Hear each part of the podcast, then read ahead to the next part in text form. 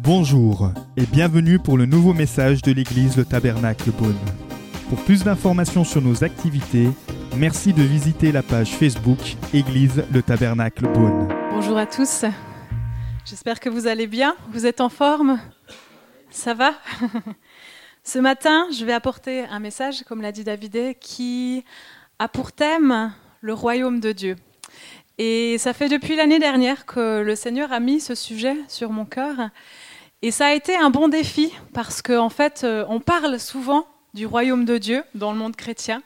On dit je travaille pour le royaume de Dieu, je fais avancer le royaume de Dieu. Mais pour prêcher sur le royaume de Dieu, ça veut dire qu'il faut un peu savoir qu'est-ce que c'est que le royaume de Dieu. Et là, c'est autre chose. Hein. si je vous demandais qu'est-ce que le royaume de Dieu, eh ben, on, a des fois un petit peu de la peine pour définir vraiment qu'est-ce que le royaume de Dieu. Et ce sujet, il arrive assez bien parce que euh, c'est aujourd'hui et c'est euh, la fin de la série euh, que David a apporté ces dernières semaines sur le thème de l'année 2020 qui est la conquête. Il a dit l'année 2020, ça va être une année de conquête. Et je crois que justement Dieu veut nous parler de ce royaume parce qu'il veut que nous soyons des conquérants. Il veut que nous soyons là, des fils et des filles de Dieu, mais pour faire avancer son royaume. Et ce matin, si vous voulez bien me suivre, euh, on va parler de qu'est-ce que c'est le royaume de Dieu, mais aussi j'aimerais vous donner quelques outils pour savoir comment faire grandir le royaume de Dieu. En nous d'abord, mais aussi autour de nous. Et on verra que Jésus, il a passablement enseigné sur le royaume de Dieu. C'était d'ailleurs son thème principal, donc on a, on a de quoi faire ce matin. Mais avant de partir dans le vif du sujet, euh, je vais prier et on va remettre ce thème dans la main du Seigneur. Seigneur Jésus, merci. Merci parce que tu es celui qui nous inspire, tu es celui qui nous dirige, celui qui nous parle.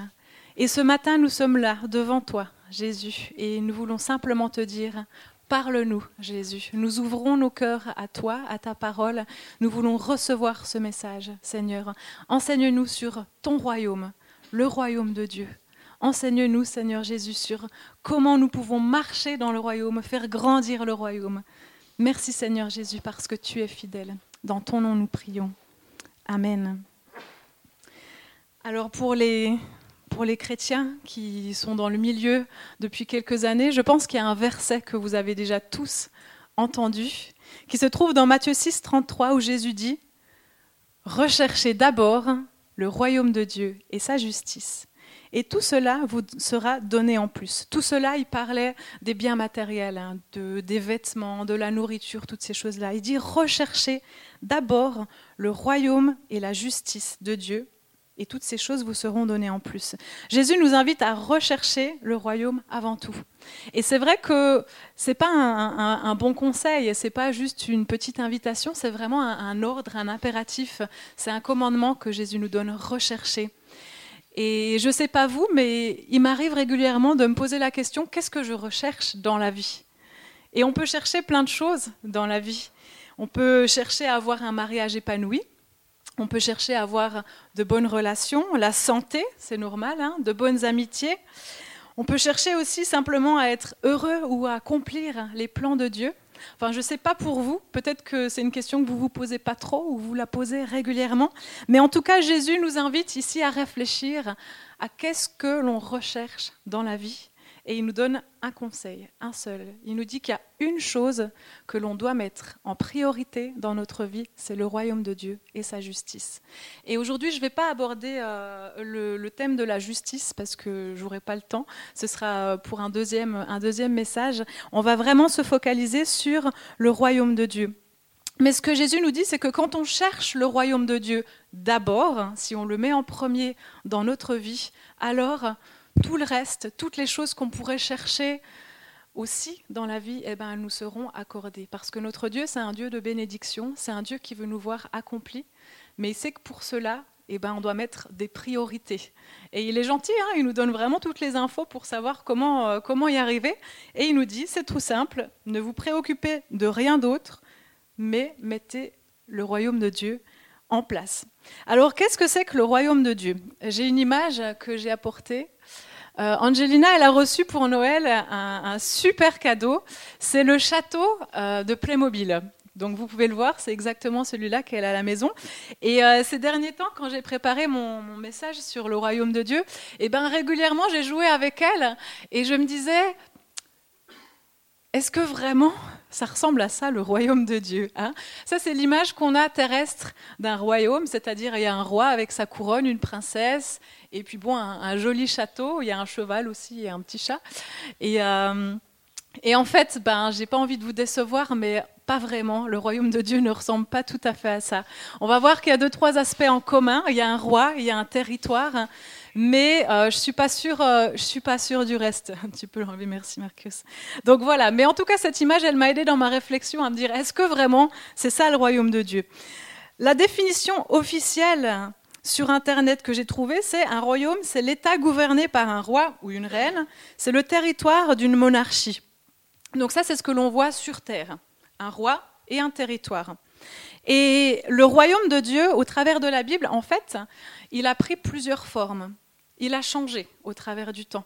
Et au départ, à la Genèse, vous vous souvenez, hein, c'est la création de l'univers. Dieu a placé Adam sur terre pour qu'il prenne autorité sur la terre. Et ça, c'était le départ. Ça, c'était le royaume que Dieu avait en vision. Mais on sait tous que, bon, voilà, ça a duré un certain temps. Euh, Adam et Ève euh, ont péché, il y a eu la chute, et le royaume a dû prendre une nouvelle forme. Plus tard, on nous parle de ce qu'on appelle la théocratie en Israël, c'est-à-dire qu'il y avait le peuple d'Israël et Dieu était le roi de ce peuple. C'était la deuxième étape. Un peu plus tard, hein, le peuple d'Israël a réclamé un roi. Il voulait un vrai roi, en fait, un peu comme celui qu'on a vu sur l'image là. Et donc Dieu a répondu à leur prière. Il a envoyé tout d'abord Saül, ensuite euh, David, et puis tous ses descendants. Et ça, c'était une vraie monarchie. Ça, c'est plus le royaume comme on a l'habitude de le voir. Mais cette monarchie-là, elle n'a pas duré non plus dans le temps. Et puis il y a eu une période où, après la chute de ce royaume-là, euh, on a eu les 400 ans de silence, où là, ben, il n'y avait plus grand-chose qui se passait. Mais les prophètes avaient annoncé, avant ces années-là, qu'il y aurait un retour du roi, un Messie, qu'il y aurait un roi qui allait revenir et que les choses allaient changer. Et Jésus, on le sait, c'est ce roi qui est revenu et il est venu pour instaurer, pour réinstaurer le royaume de Dieu. Et donc il y a eu la période où Jésus était sur terre et c'était le commencement de ce nouveau royaume. Il a commencé à ce moment-là, mais il n'est pas tout à fait achevé. Et souvent, il disait Repentez-vous, car le royaume de Dieu est proche. Mais il disait en même temps Le royaume, il est déjà ici. Et c'est un petit peu quelque chose de complexe à comprendre. Il était déjà là, mais encore pas vraiment là. Et Jésus, il a vraiment instauré un tournant dans l'histoire à sa venue. Et aujourd'hui, on vit la période après Jésus. Donc il y a vraiment un avant Jésus et un après Jésus. Et à quoi ressemble le royaume de Dieu aujourd'hui? Eh bien, le royaume de Dieu aujourd'hui, il est essentiellement dans nos cœurs. Jésus a dit, hein, on rentre dans le royaume, c'est par la nouvelle naissance. On doit naître de nouveau pour rentrer dans le royaume. On est à cette période-là et c'est celle que je vais décrire aujourd'hui parce que c'est celle que Jésus a enseignée le plus. Et bien sûr, la phase terminale de ce royaume, c'est quand Jésus reviendra pour de bon et qu'on aura la vie éternelle. Et là, euh, je ne crois pas qu'il y a beaucoup de mots pour décrire. La Bible en parle un petit peu, mais pas beaucoup. Et je ne vais pas essayer de vous décrire à quoi ça ressemblera parce que réellement, je ne sais pas vraiment encore tout.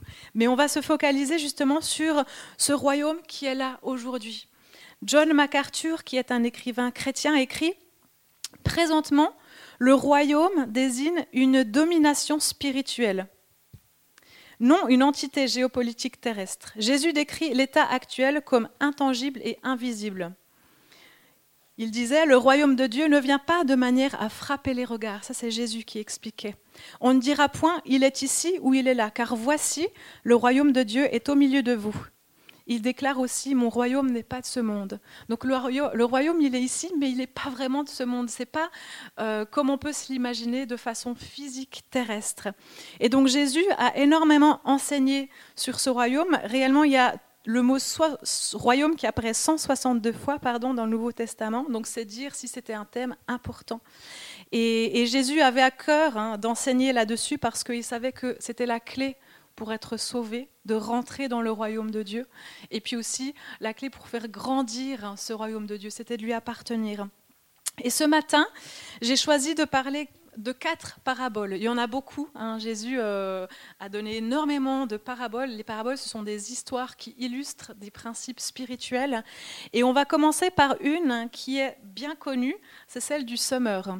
Et si vous voulez lire avec moi, on va aller dans Matthieu 13 et on va prendre les versets 4 à 8. C'est pas très loin, Matthieu 13, les versets 4 à 8. Un semeur sortit pour semer. Comme il semait, une partie de la semence tomba le long du chemin. Les oiseaux vinrent et la mangèrent. Une autre partie tomba dans un sol pierreux où elle n'avait pas beaucoup de terre. Elle leva aussitôt parce qu'elle ne trouva pas un terrain profond, mais, quand le soleil parut, elle fut brûlée et sécha, faute de racines. Une autre pierre, une autre semence, une autre partie, pardon, ça dépend des versions, une autre partie tomba parmi les ronces. Les ronces poussèrent et l'étouffèrent. Une autre partie encore tomba dans la bonne terre. Elle donna du fruit avec un rapport de 100, 60 ou 30 pour un. Et je vous ai préparé quelques images aussi ce matin parce que les, les paraboles, pardon, c'est très visuel. Et je crois que si Jésus nous donne ces histoires-là, c'est pour avoir vraiment une image. Et comme je vous ai donné l'image du château Playmobil, vous pouvez l'effacer. On va voir maintenant à quoi ressemble vraiment le royaume de Dieu. Alors là, on nous parle de ce fameux summer. Je pense que la plupart d'entre vous avaient déjà entendu euh, cette parabole du summer. On nous dit qu'il y a la semence. La semence représente la parole de Dieu. Et puis le semeur, c'est celui qui sème. C'est celui qui va distribuer la parole, qui va parler de l'évangile, qui va témoigner. Et on a quatre terrains différents. Et vous avez probablement déjà entendu, ces quatre terrains, en fait, représentent quatre conditions du cœur humain. Et Jésus, il a enseigné sur cette parabole pour parler bien sûr l'évangélisation, évangélisation, mais euh, surtout aussi pour euh, nous expliquer comment rentrer dans le royaume de Dieu. Et pour rentrer dans le royaume de Dieu, la première chose à faire, c'est de vérifier la condition de notre cœur. On nous dit ici qu'il y a quatre conditions différentes et je vais passer rapidement au travers de ces quatre conditions. Le premier, c'est le long du chemin. On nous dit que, en fait, le long du chemin, qu'est-ce qui va se passer? Euh, Les oiseaux viennent et ils mangent la semence. La semence va disparaître très rapidement. Et ce, terrain-là, en fait, représente les gens dont le cœur est endurci. C'est-à-dire que ce sont des personnes qui sont imperméables aux vérités de la parole, qui ne vont même pas recevoir euh, ce qu'on leur parle. Ils ne veulent pas entendre parler de Jésus. Et, voilà, point final. La parole, elle est enlevée directement. Elle ne peut même pas prendre racine. Et ce qui est intéressant, c'est que ce sol-là, parmi les quatre, c'est le seul qui reste vide. La, parole ne peut même pas prendre vie. Il n'y a aucune vie, en fait. Il va rester vide. Et, quand le cœur de l'être humain est trop endurci, la parole de Dieu et le royaume de Dieu ne peuvent même pas prendre racine, ne peuvent même pas essayer de porter du fruit. Et je ne sais pas si... Euh, si vous connaissez des personnes comme ça, j'espère pas, il m'est arrivé de témoigner euh, envers certaines personnes et d'avoir un refus total, même parfois des moqueries. Et quand je lis cette parabole, malheureusement, ça me fait penser à ces personnes-là. Et, c'est vrai, il y a des gens qui sont extrêmement endurcis, peut-être à cause de l'orgueil, peut-être à cause des difficultés de la vie. Ces personnes ont choisi de se fermer et de rejeter complètement Dieu. Et parfois aussi à cause de l'amour du péché, hein, ça nous rend incrédules et endurcis. Mais la Bible, elle parle de ces gens-là. Et en Éphésiens 4, 18, il est dit ils ont l'intelligence obscurcie. Ils sont étrangers à la vie de Dieu à cause de l'ignorance qui est en eux, à cause de l'endurcissement de leur cœur. Et je crois que si vous êtes là aujourd'hui, vous ne faites pas partie de cette catégorie-là, heureusement. Mais nous devons quand même veiller à notre cœur, à ne pas nous endurcir. Et je crois qu'une des choses qui endurcit le plus le cœur humain, c'est bien sûr le péché, mais il y a aussi l'amertume. Vous savez, le manque de pardon, le manque de pardon entraîne l'amertume et l'amertume entraîne la haine. Et je pense que c'est une des choses qui ravage le plus notre monde aujourd'hui, à l'heure actuelle, c'est justement ça, c'est l'amertume, ne pas pardonner, vouloir le mal des autres. Et ça peut commencer tout petit, mais ça peut prendre de la place dans le cœur. Donc le Seigneur nous encourage en tout cas à veiller, à veiller à notre cœur et à ne pas nous endurcir. Le deuxième terrain, c'est le sol pierreux. Alors, il est ici, on ne voit pas vraiment les pierres, mais euh, c'est un sol en fait les pierres ne sont pas forcément visibles en apparence, mais elles sont, elles sont très présentes en, en, dessous de la surface de la terre. Et on nous dit ici en fait que la graine, elle va, elle va germer en fait très rapidement, elle va prendre racine et puis elle va sortir. Seulement, dès que le soleil arrive, comme les racines ne peuvent pas aller plus profondément pour puiser de l'eau, et eh ben il n'y a plus rien qui peut pousser et elles vont sécher et elles vont mourir. Et cette condition-là représente un cœur superficiel qui n'a pas de profondeur. Ce serait quelqu'un qui reçoit l'évangile avec joie, mais qui ne persévère pas dans l'épreuve. Et si une tentation arrive, la personne, elle va, elle va succomber parce qu'elle n'a pas de racines pour être ancrée. Dès qu'il y a une difficulté, eh ben, on ne voit plus personne. Et pour pouvoir porter du fruit dans le royaume de Dieu, nous avons besoin de la persévérance. On en a parlé déjà l'année dernière. Ici, on nous dit, hein, les personnes, elles ont reçu la parole avec joie, Hein, avec bonne humeur, et puis elles ont porté du, enfin elles ont, elles ont germé rapidement, mais dès qu'il y a eu une épreuve, elles se sont fanées et la parole n'a pas pu porter le fruit. Le royaume n'a pas pu grandir dans la vie de ces personnes-là. Et vous savez, la joie et la bonne humeur sont importantes, mais elles ne sont pas suffisantes sur le long terme. Parce que dès qu'on a une épreuve, la joie, elle disparaît. Et qu'est-ce qui reste? Si on n'a pas profondément ancré notre vie dans la parole de Dieu, dans la vérité, dans ses promesses, eh ben, on ne tiendra pas sur le long terme. Et je crois que tous, hein, chacun d'entre nous, nous avons des défis. Nous en avons eu et nous en aurons encore. Et sincèrement, le Seigneur nous encourage à nous approfondir, à lire la parole, à la méditer et à s'accrocher à ses promesses. Parce que quand le soleil se lève sur ces petites graines, s'il n'y a pas eu déjà des racines profondes, eh bien, elles tiennent pas le coup. Et c'est la même chose. Les, émotions sont bonnes, elles nous ont été données par Dieu, mais elles ne suffisent pas pour tenir dans le temps et pour persévérer, pour porter du fruit. Et le troisième terrain, c'est le terrain qui, euh, qui est parmi les ronces. On le voit ici, il y a deux types de semences. Et ici, on a la bonne semence qui est mélangée avec des mauvaises herbes, des ronces, on nous dit. Et ce terrain représente le cœur qui est préoccupé. Le problème ici, ce n'est pas le manque de racines, mais c'est que la semence, la bonne semence, elle n'est pas seule. Il y a d'autres choses qui sont mélangées. Et peut-être ceux qui ont un jardin, vous pouvez comprendre ces choses-là. Au début, on voit qu'il n'y a pas trop de problèmes. Bon, on a planté nos carottes, nos tomates, il y a peut-être quelques mauvaises herbes, mais au début, ça nous paraît insignifiant. Mais si on les laisse, qu'est-ce qui se passe Elles vont prendre de la place et puis elles vont étouffer. Elles vont étouffer la bonne semence. Et ça, c'est ce qui peut arriver. Je crois que c'est ce qui nous arrive le plus facilement aussi. Ce sont les soucis, les préoccupations, les mauvaises priorités dans nos vies. Ça paraît inoffensif au début, ça nous paraît pas trop trop grave, mais sur le long terme, c'est ça qui va prendre la place et qui va étouffer le royaume de Dieu. Même si on a eu des bonnes motivations au début, même si on a compris la parole de Dieu, et eh bien sur le long terme, le Seigneur nous invite à vérifier nos cœurs, à vérifier que notre cœur, il n'est pas rempli de plusieurs types de semences et à les enlever. Enlever nos préoccupations. Vous savez, le Seigneur, il est fidèle. Hein. il dit, venez à moi, vous tous qui êtes chargés et fatigués, et je vous donnerai du repos. Ne vous préoccupez de rien, ne vous préoccupez de rien, parce que euh, je suis là. Déchargez-vous sur moi. Et, je crois que, le Seigneur nous invite à faire ça au quotidien. C'est pas juste une fois de temps en temps, mais euh, si vous êtes comme moi, vous avez un travail, vous avez une famille, il y a plein de choses qui nous passent par la tête, plein de pensées, et on peut euh, se soucier, se préoccuper de choses.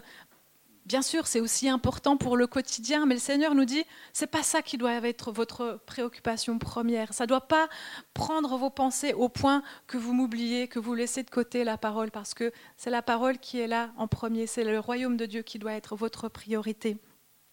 Et vous savez, l'auteur C.S. Lewis parle beaucoup euh, des techniques du diable pour euh, divertir les chrétiens de, leur destinée, de leur appel, de leur responsabilité dans le royaume de Dieu. Et, il nous dit, vous savez, c'est pas c'est pas les gros péchés auxquels on est souvent tenté. Je sais pas vous, moi j'ai jamais été tenté de tuer quelqu'un. Enfin, on n'a pas ce genre de tentation au quotidien. Non, le diable, il œuvre différemment chez les chrétiens. Il va avoir des petites tactiques subtiles, comme justement ça des petites préoccupations, des soucis, euh, des petites critiques, des petites choses comme ça, du jugement. Et c'est là où tout à coup, il y a ces mauvaises les mauvaises herbes qui prennent la place sur, sur la bonne semence et qui nous empêchent de porter du fruit pour le royaume.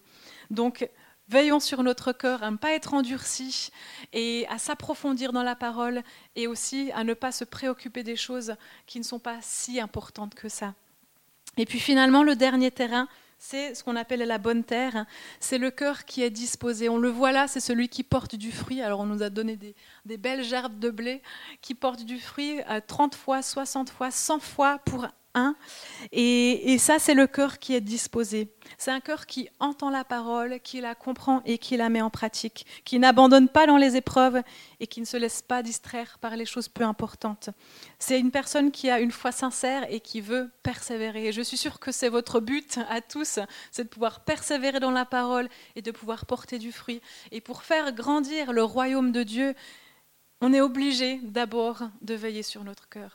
Ça ne sert à rien de vouloir euh, mener des campagnes d'évangélisation ou de faire des grandes choses si d'abord on n'a pas construit le royaume dans notre, cœur à nous. Et, quand on parlait de conquête ces derniers temps euh, sur la série que David a donnée, on a parlé de conquérir et je crois en fait que le Seigneur nous appelle premièrement à conquérir notre cœur. Il y a des zones dans notre cœur qui ont besoin d'être apportées au Seigneur, qui ont besoin peut-être même de guérison, qui ont besoin d'être un petit peu, euh, voilà, enlever les cailloux, enlever les mauvaises herbes. C'est la première chose que le Seigneur nous invite à faire. Si on veut voir l'œuvre de Dieu avancer, alors commençons par nous-mêmes, commençons par notre cœur et faisons-le régulièrement, faisons-le au quotidien. Et vous savez, c'est impossible de le faire par nous-mêmes. C'est très dur, c'est même impossible. Et, pourquoi? Parce que ben, Dieu, c'est celui qui peut faire ces choses-là. Seul Dieu peut labourer notre cœur hein, pour préparer le terrain, le terrain et permettre à sa parole de grandir et de germer. Nous-mêmes, on peut faire tous les efforts qu'on veut. Euh, les pharisiens avaient mis des listes de lois et de choses à mettre en place, à mettre en pratique pour être sûr d'être pur. Ils devaient se laver les mains, les pieds, tout le corps mais en fait, c'est pas ça que Jésus nous demande. Il nous dit, vous pouvez faire tout ça, mais ça changera rien. Sur le long terme, ça changera rien. Si vous voulez vraiment porter du fruit, venez devant moi. Demandez au Saint-Esprit de labourer votre cœur et de préparer cette terre. Il n'y a que Dieu qui peut le faire. Même nous, on ne peut pas le faire pour vous. On peut vous accompagner, on peut vous écouter, vous donner des conseils, mais il n'y a que Dieu qui sait, même les, les endroits dans votre cœur qui sont encore pierreux, il n'y a que lui qui les connaît. Même nous, peut-être même vous, vous êtes aveugle sur certains domaines de votre cœur. Et je vous garantis, si vous faites cette prière et vous demandez au Seigneur quels sont les sols pierreux, les sols rocailleux où il y a de la mauvaise herbe dans mon cœur, je suis convaincue qu'il va vous le montrer. Ce sera peut-être pas super agréable, c'est douloureux. Quand on laboure, on retourne, on casse la terre. Mais réellement, c'est le seul moyen pour pouvoir porter du fruit. Et Dieu va faire germer son royaume. Et, justement, on en arrive à ce, deuxième, cette, deuxième, euh, cette deuxième parabole, je vais vous la lire, sur la croissance. Une fois qu'on a planté la graine dans un bon terrain, qu'on peut laisser Dieu être roi dans notre propre vie, qu'est-ce qui va se passer? Le Seigneur nous donne une deuxième histoire, hein, c'est la graine de moutarde. C'est les versets 31 à 32. Il leur proposa une autre parabole. Le royaume des cieux ressemble à une graine de moutarde qu'un homme a prise et semée dans son champ. C'est la plus petite de toutes les semences. Mais quand elle a poussé, elle est plus grande que les légumes et devient un arbre, de sorte que les oiseaux du ciel viennent habiter dans ses branches. Alors Jésus, il était très calé au niveau jardinage. Hein. Je ne sais pas si vous avez déjà remarqué, il parle souvent des graines, de la moisson, toutes ces choses-là. Et en effet, le contexte à l'époque, c'est que ben, les gens euh, vivaient la plupart euh, du, sol. Hein. Ils tiraient euh, leur, nourriture au quotidien de ce qu'ils ils plantaient et qu'ils récoltaient. Et là, on nous parle, alors on nous précise qu'est-ce que c'était la nature de cette graine. Et j'ai pris une deuxième image pour nous montrer justement, alors Qu'est-ce qui se passe quand on plante cette petite graine? Alors là, je ne sais pas exactement si c'est un plant de moutarde, mais on nous dit en tout cas que ça devient un grand arbre. Et vous le voyez peut-être pas, mais il y a une toute petite graine qui est là et qui donne justement naissance à cet immense arbre qui, qui abrite des oiseaux, comme nous le dit la parabole. Et cette parabole-là, elle ne nous parle pas vraiment de l'attitude du cœur, comme on vient de le voir, mais plutôt de la croissance de ce royaume. Une fois qu'on a un bon terrain, qu'est-ce qui va se passer? Ce royaume, il va grandir de façon surnaturelle. Et pourquoi est-ce que Jésus prend l'exemple de cette graine de moutarde? Parce que la graine de moutarde, en tout cas à l'époque dans la région où il était, c'était la plus petite. Elle était minuscule et j'ai vérifié, elle mesure un millimètre de diamètre. Donc effectivement, c'est tout petit. Et quand on la voit, on a de la peine à imaginer que de ça puisse sortir un arbre qui abrite des oiseaux. Et là aussi, le Seigneur nous donne une vérité spirituelle. Parfois, même souvent, le royaume de Dieu, au départ, paraît insignifiant. Ça paraît minuscule. Et même, on l'a vu, euh, il est invisible à nos yeux. Et pourtant, si on le laisse germer dans un bon terrain, les fruits sont abondants et le, royaume peut grandir avec puissance. Et, et moi, j'aime particulièrement le jardin, en fait. Je trouve que c'est magique parce qu'on plante des trucs et ça pousse. Et en fait, on fait pas grand-chose. On enlève les mauvaises herbes, on arrose, mais c'est pas nous qui, tirons sur les herbes pour qu'elles poussent. C'est pas nous. C'est un miracle en soi. Hein. C'est le miracle que, Dieu a créé. C'est le miracle de la vie. Ces graines, elles poussent, elles se transforment et elles grandissent. Et, ça, c'est le royaume de Dieu. Je pense que Dieu nous demande d'être fidèles, de pouvoir planter des petites graines là où nous allons, même si elles paraissent minuscules, insignifiantes. Une parole quelque part, un encouragement quelque part. Euh, demander la direction au Seigneur. Si on veut vraiment grandir le royaume de Dieu, on a besoin d'être dépendant de lui. Et vous savez, dans cet exemple de la graine de moutarde, on nous dit que l'homme va planter cette petite graine. C'est la seule chose qu'il a faite, mais il a dû la faire. il a dû prendre sa part de responsabilité. Et en tant que chrétien, si on veut voir le royaume grandir, eh ben on doit prendre nos responsabilités. Il y a quand même une petite part qui nous est demandée. On doit faire. Et le Seigneur a donné, je crois, à chacun d'entre nous qui sommes ici, il a donné une poignée de graines. Et à nous de savoir si on veut les garder dans notre poche ou si on veut les semer. Mais le résultat sera bien différent. Dans votre poche, elles resteront des graines de 1 mm. Mais si vous les semez, peu importe. On a vu, il plusieurs terrains et c'est pas à vous de décider, voilà, euh, je vais semer seulement sur le terrain. Non, le Seigneur nous dit, il y a des terrains différents. Il y a des terrains qui vont recevoir, il y en a d'autres qui vont pas recevoir. Mais ça, c'est pas notre responsabilité, c'est pas notre problème. Nous, notre responsabilité, c'est de semer. Et le Seigneur nous encourage à le faire. Vous savez, les dernières paroles de Jésus avant de monter sur terre, qu'est-ce que c'était? Vous vous souvenez? Son commandement? Allez, faites de toutes les nations des disciples allez, faites de toutes les nations des disciples. Ça veut dire quoi? Ça veut dire bah, témoigner autour de vous, parler de Jésus, semer, semer, semer, semer. Vous ne serez jamais à court de semences. Dieu va toujours vous en redonner. Et si elle tombe sur le mauvais chemin, c'est pas grave. Semez, priez. Et Dieu, Dieu fera l'impossible. Dieu, c'est celui qui fait grandir. Euh, c'est impossible pour nous de faire pousser une petite graine pour qu'elle atteigne cette, cette dimension d'un arbre. Et c'est ça aussi qui est magnifique avec le Seigneur. Parfois, on sème, on sème, on a l'impression que pendant des années, ça porte aucun fruit. Et tout à coup, ça grandit. Et on se dit, mais comment est-ce que c'est possible? Et c'est Dieu qui a fait ça. C'est Dieu qui fait grandir. Et notre responsabilité, c'est de semer. C'est pas de faire grandir. Dieu va faire pousser les choses, vous inquiétez pas, mais nous avons cette responsabilité. Est-ce que vous croyez que Dieu peut faire pousser des choses quand on s'aime? Parce que c'est la première chose. Nous devons y croire, nous devons aller, nous devons... Si on n'a pas la foi, si on n'y croit même pas, on va rester sur notre chaise. Et Dieu nous invite à cela, il nous a donné ce commandement, allez, faites de toutes les nations des disciples. Et, et vous savez, Ici, cette église, elle a commencé tout petit. Alors moi, j'étais même pas là quand elle a commencé, à vrai dire. il y a mon mari qui était là et une deux personnes qui venaient de temps en temps. Et, aujourd'hui, je ne sais pas exactement combien on est, mais parfois l'église, elle est remplie. Et, vraiment, euh, bien sûr, on a œuvré, on a semé. Ben voilà, on a semé. Et c'est le Seigneur qui a fait le reste. Et dans les petits commencements, David me racontait, parfois il y a des gens qui disaient quoi, tu vas implanter à Beaune? Enfin, c'était cette petite graine de moutarde. Les gens pouvaient dire Attends, mais c'est ridicule. Et, et ben voilà, le Seigneur fait un arbre. Et cet arbre, on nous dit dans la parabole qu'il abrite des oiseaux. Et c'est une image pour, dans, la Bible, il y en a souvent des arbres et, qui abritent des animaux. Et en fait, ça nous parle justement du royaume qui abrite des gens, qui abrite des peuples. Et le Seigneur, il a dit, allez, faites de toutes les nations des disciples. Et en fait, ces oiseaux, de toutes les couleurs qu'on a vues sur l'arbre avant, représentent les peuples, les peuples de toutes les nations. Et, et je suis vraiment dans la joie de voir que dans notre Église, il y a plein de nationalités différentes. Enfin, ceux qui sont pas français, vous pouvez peut-être lever la main, mais je crois qu'on est beaucoup ici. Ils sont timides. Mais c'est ça le royaume de Dieu. C'est magnifique de voir qu'en fait, il y a plein de nationalités différentes qui sont rentrées dans ce royaume. Et je pense que Jésus a aussi donné cette parabole parce qu'à l'époque, vous savez, il était au Moyen-Orient, en Israël. Et Jésus, ça pouvait paraître juste un homme, juste un gars qui est mort d'ailleurs à 33 ans, c'était pas très vieux.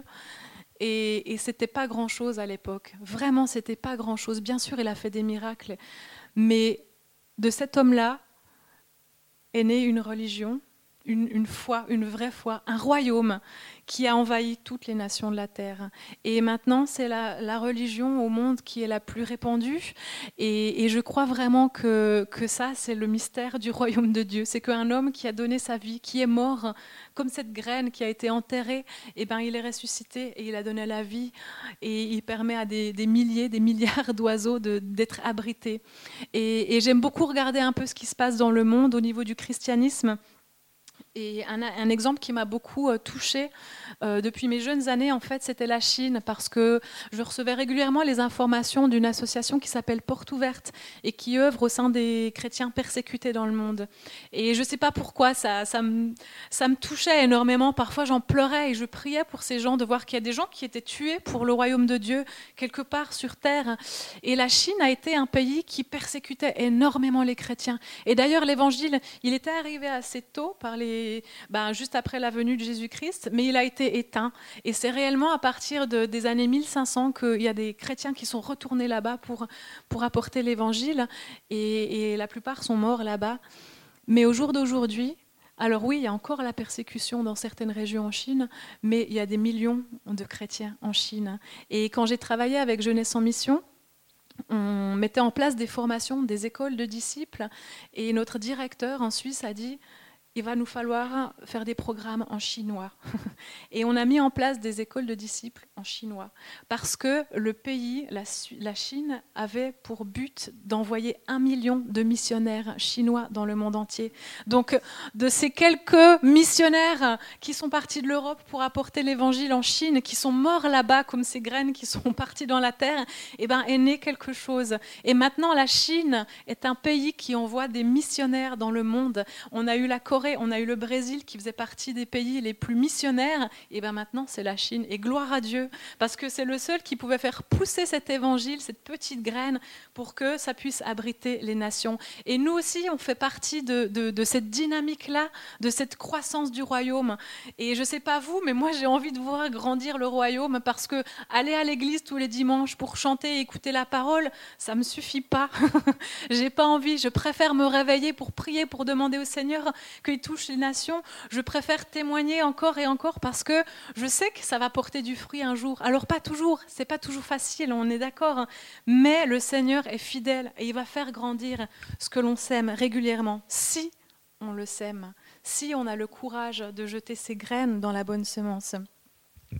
Et puis la dernière parabole, c'est deux paraboles en, vrai, mais qui nous parlent de la même chose. Ce sont les paraboles du trésor caché et de la perle. Et ce sont les versets 44 pardon, jusqu'à 46, toujours dans le chapitre 13 de Matthieu. Le royaume des cieux ressemble encore à un trésor caché dans un champ. L'homme qui l'a trouvé le cache, et dans sa joie, il va vendre tout ce qu'il possède et achète ce champ. Le royaume des cieux ressemble encore à un marchand qui cherche de belles perles. Lorsqu'il a trouvé une perle de grande valeur, il est allé vendre tout ce qu'il possédait et l'a acheté. Et là aussi, j'ai mis une dernière image. Alors, je n'ai pas trouvé de belle image avec la perle, mais on a l'image de cet homme qui a trouvé un trésor dans le champ. Et qu'est-ce qu'il nous a dit? C'est que ce qu'il va faire, parce que probablement, enfin, on nous le dit d'ailleurs, le champ ne lui appartenait pas. Et s'il avait pris le trésor comme ça, il aurait commis un vol. Donc ce qu'il a fait, c'est qu'il a recaché le trésor, il est allé vers le propriétaire du champ sans lui dire qu'il avait trouvé un trésor, il a acheté le champ et puis il a acquis le trésor. Mais qu'est-ce qu'il a dû faire pour acquérir le champ? Il a dû vendre d'abord tout ce qu'il avait. Il a donné tout. Alors on ne nous précise pas qu'est-ce que c'est tout, mais en tout cas tous ses biens, toutes ses possessions, tout ce qu'il pouvait, il a vendu pour obtenir une somme et pour obtenir ce trésor-là. Et à mon avis, il savait qu'il y avait une grande valeur. Ça valait tout l'or du monde, comme on dit. Et hum, À notre époque, c'est plus très commun de cacher euh, des choses dans la terre. Je ne sais pas si vous avez caché des choses dans votre jardin. Euh, moi, ça m'est jamais arrivé encore. À l'époque, c'était très fréquent en fait parce que les banques n'existaient pas et quand on avait de grands biens, eh ben, la façon de les protéger au mieux, c'était de creuser un trou quelque part, de l'enfouir, de noter où on l'avait caché, et euh, quand le danger était passé, eh ben, on allait le récupérer. Et à l'époque, en tout cas en 70 après Jésus-Christ, les gens ont énormément fait ça euh, parce qu'il y a eu des envahisseurs, et après coup, eh ben, ils ont été retrouvés les trésors, mais pas tout le monde avait retrouvé son trésor. Et ça se faisait déjà bien avant Jésus, c'est pour ça qu'il donne cet exemple-là.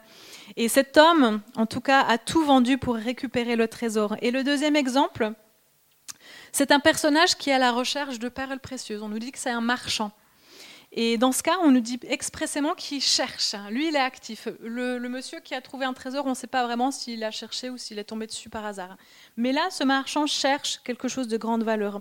Et les perles, à l'époque de Jésus, en fait, c'était un peu comme les diamants au jour d'aujourd'hui. Les perles de culture n'existaient pas. Et pour pouvoir trouver une perle, euh, quelqu'un devait plonger très profondément euh, soit dans le golfe Persique ou je ne sais pas s'il y en a dans la mer Méditerranée, mais en tout cas, voilà, ils devaient aller très très profond. Et bien sûr, il n'y avait pas de masque d'oxygène. Et ils attachaient des, euh, des, pierres à leur corps pour pouvoir descendre plus rapidement. Et souvent, ceux qui faisaient ça, ils laissaient le prix de leur vie. Donc ça à vous dire à quel point une perle était précieuse à l'époque. Et là, le marchand, il trouve pas juste une perle, mais une perle de grande valeur, quelque chose d'inestimable, au point où, de même, il va vendre tout ce qu'il a et il va acheter cette perle. Et c'est la même chose que le premier personnage. On nous dit, le premier personnage va trouver, il va vendre tout ce qu'il a et il va récupérer le trésor. Le royaume de Dieu a une valeur inestimable. C'est ça que Jésus est en train de nous enseigner ici. Et, et il nous le dit, je pense que c'est parce que, comme on l'a dit, le royaume, il est invisible. On a de la peine à se rendre compte à quel point le royaume de Dieu a de la valeur. Et, Jésus nous enseigne, et si on veut le croire, si on veut mettre en pratique, eh ben, on va aussi, comme ces deux personnages, donner tout ce que l'on a pour pouvoir acquérir ce royaume. Tout ce que nous pouvons posséder dans ce monde n'est rien en comparaison à la valeur de la connaissance de Christ et à l'entrée dans le royaume. Le royaume de Dieu, c'est un vrai trésor. Et tout d'abord, le salut et la vie éternelle. Ça, c'est les cadeaux que Dieu nous offre quand on entre dans son royaume. Mais il y a aussi d'innombrables euh, richesses, des bénédictions qui vont nous attendre, des récompenses qui nous seront données au ciel et qu'aujourd'hui, on ne peut même pas vraiment comprendre. Et, Jésus en parle souvent dans les évangiles. Il dit, voilà, ceux qui auront laissé leurs frères, leurs sœurs, leurs mères, leurs parents pour me servir, eh bien, ils auront tout cela et encore plus. Ils auront des richesses dans le ciel. Et je sais que ça peut paraître parfois bizarre de parler des richesses du ciel parce qu'on en est encore loin et on a de la peine à se représenter cela. Mais en tout cas, Jésus est fidèle et il nous parle de ces choses-là. Il nous dit, investissez au bon endroit. Vous avez le choix. Vous pouvez investir sur les choses de la terre, mais vous pouvez aussi investir dans le royaume de Dieu pour l'éternité. Et ça, ça, ça va vous rester jusqu'à la fin. Et vous savez, je crois que sur terre, ici, il n'y a pas grand-chose qui est si important. Parfois, on met beaucoup de temps, d'énergie dans, dans, notre carrière professionnelle, dans plein de choses qui nous paraissent essentielles. Et, c'est vrai, le Seigneur nous a demandé voilà, de, de prospérer sur terre, mais ça, ça va pas nous rester sur l'éternité. Et, Dieu nous enseigne à ces choses-là. Et je pense que nous devons vraiment être vigilants parce que c'est vrai, on vit dans une société où on n'a pas de grandes persécutions, on est bien établi, on nous encourage à, à faire fructifier ce qu'on a, c'est vrai. Mais je crois qu'il y a deux choses qui vont rester pour l'éternité. C'est l'amour qu'on a eu pour Dieu et l'amour qu'on a eu pour notre prochain. Rien d'autre. C'est ça qui va demeurer. Et d'ailleurs, Paul le dit, la foi, l'espérance, l'amour, mais c'est l'amour qui demeure éternellement. Et, si vous voulez agir comme moi, rentrer dans le royaume, faire fructifier le royaume, alors je crois qu'on a besoin de, de réinverser ces priorités. Je parle pour moi-même aussi. Hein. Vous savez, on, travaille, David et moi, et on est tellement occupés. Et on doit faire le choix de dire le royaume de Dieu d'abord, le royaume de Dieu d'abord, le royaume de Dieu d'abord tous les jours, tous les jours. Je me lève, je prie, je dis Seigneur, ta volonté, pas la mienne. Que ton règne vienne. C'est la prière que Jésus a enseignée. Notre Père qui es aux cieux, que ton nom soit sanctifié, que ton règne vienne et que ta volonté soit faite. C'est ça à quoi Jésus nous appelle. Est-ce qu'il y en a qui veulent voir grandir le royaume de Dieu? Vous pouvez lever la main si vous voulez me suivre. Je ne sais pas s'il y en a beaucoup. Vous avez le droit de garder la main, ben, c'est si vous ne voulez pas. Je crois que Dieu nous appelle à ça, j'en suis sûre même. Mais c'est à nous de vouloir et d'y aller. Et vous savez, quand j'ai travaillé pour la mission, j'ai vu beaucoup, beaucoup de jeunes gens, de couples, parfois même des familles, qui avaient tout quitté. Leur famille, leurs amis, leur confort, leur profession, leur identité, parce que parfois on met notre identité dans la profession, leur langue maternelle, et qui se retrouvaient dans des pays étrangers avec rien, avec rien qu'une Bible et la foi en Dieu. Et vous savez, c'est extrêmement difficile. On s'en rend pas compte, mais c'est extrêmement difficile. On est dépouillé, dépouillé de tout ce qui fait notre valeur. Parce que quand on a un travail, quand on a un diplôme, quand on a des amis, eh ben, on se sent quelqu'un on, voilà, on, se définit comme ça, mais quand on quitte tout, quand on laisse toutes ces choses-là, et c'est vrai, en fait, ça fait du bien parfois, parce qu'on se rend compte devant Dieu, et eh ben toutes ces choses-là, ça n'a pas l'importance. Devant Dieu, il voit pas votre titre, devant Dieu, il voit pas le nombre d'amis que vous avez sur Facebook ou le nombre de posts que vous avez sur Instagram. C'est pas ça qui compte devant Dieu. Devant Dieu, c'est qui vous êtes, c'est votre foi en lui, et c'est votre amour pour lui et votre amour pour les prochains. Et je crois vraiment que le Seigneur, sur cette année 2020, ce que le Seigneur m'a vraiment mis à cœur, c'est qu'il veut qu'on aille plus profondément avec Dieu. C'est bien de venir à l'église, c'est bien de chanter, c'est bien de s'encourager les uns les autres, mais ce n'est pas suffisant en fait. Dieu nous appelle à conquérir. On est dans une bataille et il veut faire avancer son royaume. Quelle est notre part? Je vous invite à vous lever, on va, on va prier ensemble. Nous espérons que vous avez apprécié le message de cette semaine. Pour plus d'informations sur notre Église, merci de visiter la page Facebook Église le Tabernacle Beaune.